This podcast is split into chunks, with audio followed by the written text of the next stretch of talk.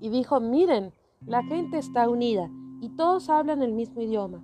Después de esto, nada de lo que se propongan hacer les será imposible. Génesis 11:6. Cuando la Biblia dice algo, es verdad.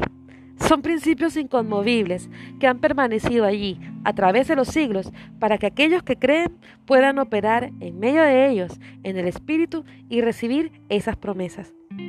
Cuando los hombres decidieron, por vanidad, levantar la torre de Babel, Dios mismo tuvo que confundir sus lenguas para que no pudieran continuar su trabajo. Nada que nos propongamos en unidad, hablando el mismo lenguaje, no será imposible. Es la misma promesa que Jesús nos repite en su Evangelio. A través de la fe y con la oración ante su trono, nada será imposible. La importancia de estar de acuerdo radica en que cosas maravillosas suceden cuando nos unimos a orar, a tocar una y otra vez, con audaz insistencia, las puertas del cielo. Cada oportunidad que tengamos de ir juntos, la promesa de la Biblia es que Jesús mismo se hace presente.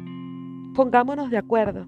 El derramamiento del Espíritu Santo es parte esencial de manifestar a Cristo ante una humanidad cada vez más alienada. Gracias y paz.